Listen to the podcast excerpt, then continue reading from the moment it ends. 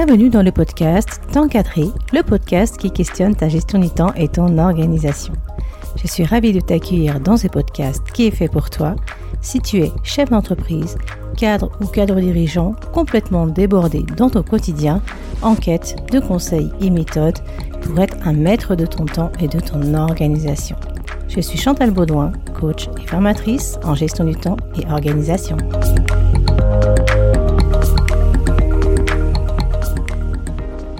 Aujourd'hui, dans l'épisode 9, je vais te parler de la charge mentale des fêtes de fin d'année. Parce que je suis certaine que tu l'as déjà vécu au moins une fois dans ta vie. Alors décembre est pour moi un mois merveilleux, les marchés de Noël et son vin chaud, le calendrier de l'Avent qui permet de patienter jusqu'au réveillon de Noël, les chocolats, les bougies du 8 décembre, les illuminations dans les rues, les sapins décorés par les commerçants ou par la ville, les films de Noël, bon complètement nuls, je l'avoue, mais moi j'adore. Parfois aussi les premières neiges, le froid s'installe et bientôt l'hiver sera là. Mais avant de continuer, Peut-être que tu ne connais pas la fête des Lumières du 8 décembre à Lyon. Alors c'est une fête qui représente beaucoup pour moi, car je suis native de Lyon justement, lieu emblématique de cette soirée. On raconte que Marie, mère de Jésus, aurait libéré Lyon de la peste. Qu'on y croit ou qu'on n'y croit pas, depuis toute petite, moi j'ai vécu cette fête dans les rues de Lyon avec mes parents, ma grande sœur et des amis, avec qui chaque année nous allumions des petites bougies dans des verres que l'on appelle des lumignons sur le bord de la fenêtre. C'était féerique et ça l'est toujours d'ailleurs, car cette fête a lieu encore chaque année. Et moi, du côté de Chambéry, je perdure la tradition à distance. J'adore. Je t'invite vraiment à le faire le 8 décembre. Mets des petites bougies sur euh, le bord de tes fenêtres ou sur ton balcon, tu verras, c'est super joli. Alors la période du 1er décembre au 24 décembre est pour moi le moment que je préfère, même plus que le jour de Noël lui-même parce qu'il règne une atmosphère particulière, je trouve, avant euh, le jour de Noël, que je ne saurais te décrire. J'adore ça, je me sens vraiment bien. Mais pour d'autres, cette période peut virer au cauchemar avec justement la préparation des fêtes de fin d'année. Passer les fêtes en famille ou entre amis, acheter les cadeaux, prévoir les menus, envoyer les invitations, organiser les couchages et la logistique en général devient rapidement un enfer pour certains. C'est la course contre la montre pour trouver le cadeau idéal, toujours plus original et toujours plus luxueux. C'est organiser la semaine de Noël, en tout cas la semaine qui précède le jour de Noël, ou en tout cas celle entre le Noël et le jour de l'an. C'est aussi pour certains prendre la route pour rejoindre des proches qui sont à l'autre bout de la France, mais c'est aussi revoir certains membres de la famille que tu aimerais tout simplement oublier et du coup tu sais que tu vas prendre sur toi. Et c'est là que la charge mentale mais aussi la charge émotionnelle prend le pas sur cette période qui devrait être pourtant joyeuse et merveilleuse. Des exemples comme ça, je pourrais t'en citer des tonnes, mais le but ici, c'est bien de te faire passer d'agréables fêtes de fin d'année. Alors, arrose sur la charge mentale et focus sur quelques astuces pour passer une fin d'année en toute sérénité et dans la joie. Mais d'ailleurs, c'est quoi la charge mentale exactement? Ce sont des pensées incessantes, ton petit vélo dans la tête, ton hamster dans sa roue, tes ruminations, tes interrogations, tes croyances qui sont souvent erronées. C'est la bande passante au niveau de ton cerveau que tu sollicites fortement et qui fait que tu surchauffes, que tu fatigues, que tu stresses, que tu t'énerves ou encore que tu paniques. Il faut savoir que tant qu'une tâche n'est pas réalisée, elle va mobiliser de la bande passante. Ensuite, le cerveau pourra passer à autre chose lorsqu'elle sera terminée. Mais en attendant, la charge mentale est toujours là. Alors que faire? Alors aujourd'hui, j'ai envie de te partager 10 astuces pour alléger ton esprit et en finir enfin avec cette charge mentale de fin d'année. Alors, tu es prêt? C'est parti. Astuce numéro 1. Note toutes tes idées et toutes les tâches que tu dois faire.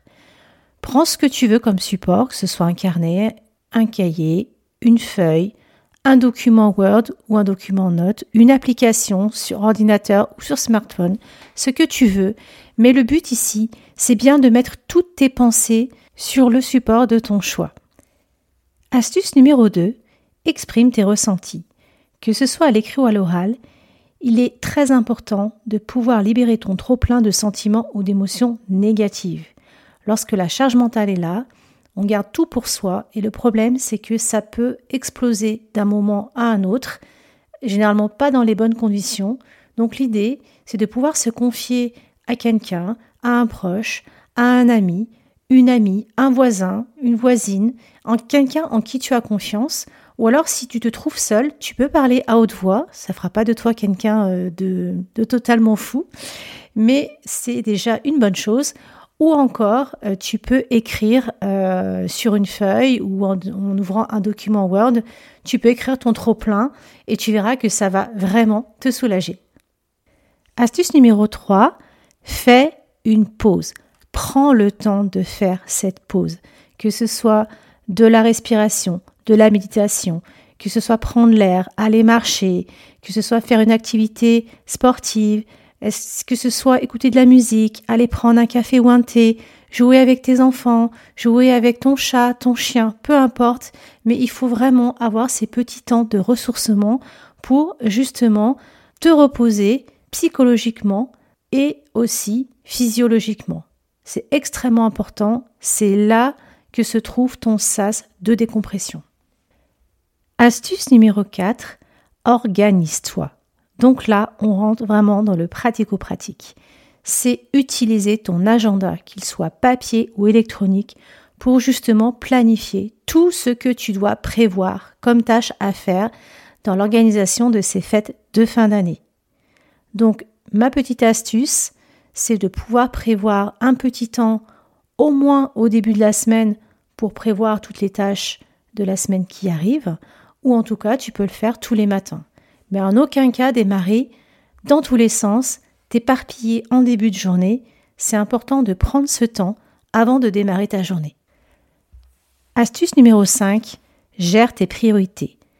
Qu'est-ce qui est vraiment important pour toi aujourd'hui dans ta vie alors, la question, elle va être plutôt du côté personnel, mais aussi professionnel, parce qu'il faut aussi conjuguer avec ton travail. Et qu'est-ce qui est vraiment important et urgent pour toi? Pose-toi ces questions-là et rectifie en conséquence. Astuce numéro 6. Délègue. Ose demander de l'aide à tes proches. Bien souvent, on n'ose pas demander de l'aide parce que organiser ces fêtes de fin d'année, c'est de ta responsabilité. En tout cas, c'est ce que tu crois. Alors qu'une fête de fin d'année, c'est une fête de famille, c'est une fête collective, donc tu ne peux pas porter sur tes épaules cette responsabilité d'organiser ces fêtes de fin d'année, ou se demander à tes proches de pouvoir t'aider au niveau du repas, au niveau de la logistique. C'est important aussi de préparer ça ensemble, hein. c'est l'esprit de Noël, l'esprit des fêtes de famille, et donc, faut oser demander. Bien évidemment, la peur derrière euh, le fait de ne pas oser demander, c'est que tu as peur que ce soit mal fait, en tout cas pas comme toi tu aimerais que ce soit fait, tu as peur que ça prenne plus de temps, et pourtant, finalement, le but, c'est que la tâche soit faite, peu importe comment elle est faite, mais c'est que elle soit réalisée. Donc fais confiance et délègue des tâches à tes proches. Astuce numéro 7. Fais des choix. Dis-toi que tu ne pourras pas tout faire. Tu dois trier entre ce qui est bon pour toi et ce qui ne l'est pas. Il faut aussi que tu t'écoutes un petit peu. Écoute ton intuition. Qu'est-ce qui est en lien ou pas avec tes valeurs? Qu'est-ce qui est en lien avec tes engagements, tes responsabilités? Fais-toi plus confiance. Écoute ce que tu as envie de faire et surtout pas faire ou plus faire. Astuce numéro 8. Donc celle-ci, elle est très particulière parce que ça va piquer. Et tu vas me dire, mais ça va pas, c'est pas possible de faire ça. Donc l'astuce numéro 8, c'est éloigne-toi des personnes nocives. Quand je dis nocives, c'est des personnes toxiques qui te prennent ton énergie, qui te prennent ta, bande passante, qui t'épuisent, qui te tirent vers le bas, qui te font souffrir. Donc ces personnes-là, il faut pouvoir s'éloigner d'elles un temps, donc pendant un certain temps, tu t'éloignes pour te protéger, ou alors, tu peux aussi choisir de ne plus les voir. Et c'est OK. Il faut vraiment que ce soit ta décision. Parce que continuer à voir ces personnes, c'est trop dur pour toi. Donc quand il s'agit des collègues, des voisins, de connaissances, j'ai envie de dire c'est facile. Lorsqu'il s'agit de la famille, alors là c'est beaucoup plus complexe. Mais quelque part, pose-toi la question, est-ce que ça vaut le coup de te rendre malade à l'idée de revoir des proches que tu n'apprécies pas ou qui te font du mal, en tout cas souffrir, je te pose la question, est-ce que ça vaut le coup de continuer comme ça? Je n'ai pas la réponse pour toi, mais en tout cas, pose-toi cette question. Astuce numéro 9. Relativise. Pose-toi cette question. Qu'est-ce qui serait le plus grave pour toi? Imagine, tu perds quelqu'un de ta famille. Alors c'est horrible comme exemple, mais ça replace bien euh, le contexte. Lorsque quelqu'un décède, on relative immédiatement. C'est-à-dire, mais pourquoi on s'embête dans la vie à faire des choses qu'on n'aime pas faire ou qui nous font souffrir, alors que finalement, être en vie, c'est le plus beau cadeau Pareil, pose-toi cette question, relativise toujours, même si des fois tu es, on va dire, dans le flot de ton quotidien, prends le temps de t'arrêter et pose-toi cette question. Astuce numéro 10, donc la dernière de la série, conjugue avec le contexte il faut que tu puisses accepter la situation actuelle et t'adapter. C'est-à-dire que bien souvent on dit que rien n'est constant si ce n'est le changement. en fait, c'est exactement ça. Il y a des choses sur lesquelles tu as le pouvoir de décision, euh, là où tu as envie de partir en vacances, qui tu fréquentes, où est-ce que tu veux habiter, la personne avec qui tu fais ta vie, les amis que tu as envie de voir, c'est toi qui décides.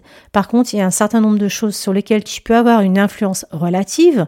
Ça peut être par exemple l'éducation de tes enfants, influencer tes amis pour aller voir un film ou en tout cas tester un restaurant ou tester un voyage. Mais par contre, tu n'as aucune prise sur des événements extérieurs, c'est-à-dire la météo. Tu peux rien sur le fait qu'il fasse beau, qu'il pleuve, qu'il y ait du vent, qu'il y ait de la tempête. Sur les crises euh, politiques, les crises financières, les crises sanitaires, la guerre, etc. Même les bouchons. Par exemple, tu te retrouves dans un bouchon, ça t'agace au plus haut point, tu es en retard, mais tu peux rien. C'est comme ça. Il faut prendre son mal en patience. Donc, relativise, lâche, prise. C'est le mot d'ordre. Voilà pour ces 10 astuces. Alors je t'invite à en choisir quelques-unes parmi ces 10. Euh, voilà, teste celle qui te parle le plus, comme d'habitude. Hein. Moi, je n'impose rien, c'est toi qui choisis ce qui te parle et ce qui va te faire du bien, et mets en application rapidement, parce que là, on est en plein justement euh, préparatif des fêtes de fin d'année. Donc, il faut pouvoir euh, démarrer tout de suite après ce podcast. Donc, je te rappelle les 10 astuces. Astuce numéro 1, note toutes tes idées et les tâches que tu dois faire. Astuce numéro 2, exprime tes ressentis. Astuce numéro 3, fais une pause. Astuce numéro 4, organise-toi. Astuce numéro 5, gère tes priorités. Astuce numéro 6, pense à déléguer et ose demander de l'aide. Astuce numéro 7, fais des choix, tu ne peux pas tout faire. Astuce numéro 8, éloigne-toi des personnes nocives. Astuce numéro 9, relativise. Et astuce numéro 10, conjugue avec le contexte et lâche prise. Voilà, maintenant tu es paré pour affronter, non, que dis-je, pour passer de belles fêtes de fin d'année. En tout cas, c'est tout le bien que je te souhaite pour cette fin d'année. C'est la fin de cet épisode et j'espère qu'il t'aura plu. Il est un petit peu plus long, mais c'est important que je puisse en tout cas te partager ces 10 astuces qui par ailleurs peuvent te servir tout au long de l'année. C'est pas forcément pour euh, uniquement les fêtes de fin d'année, mais tu peux aussi également les utiliser tout au long de l'année dans ta vie personnelle et professionnelle. Sur ces bonnes paroles, je te donne rendez-vous pour le prochain épisode qui sera l'épisode 10. À très vite!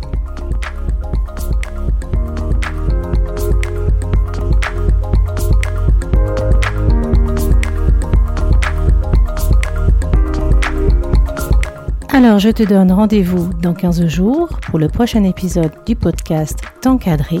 J'ai hâte de te retrouver et te partager mes connaissances et ressources concernant la gestion du temps et l'organisation. D'ici là, passe de belles semaines et on se parle très bientôt.